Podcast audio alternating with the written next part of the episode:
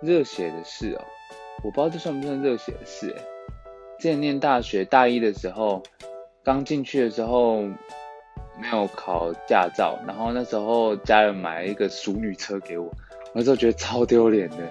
然后后来发现，哎，有些同学跟我一样也是买淑女车，然后就觉得，嗯，好像还好。然后我记得那个时候还蛮多台风的，然后有一次我们就是有跟室友一起下课回去宿舍路上啊。那个风雨就突然越来越大，轰，超恐怖的。然后我我们边骑，我就发现，嗯，这好像不太对劲。那个雨滴一直打一点，它嘣，然后就想说到底要不要继续骑？可是就已经快到宿舍，你知道吗？然后我就跟我同学说，我靠，会不会太夸张了？然后同学就说，啊，说什么？我说我说，然后然后我们就就是整个很狼狈的回到宿舍，我就觉得啊，好像还蛮热血的。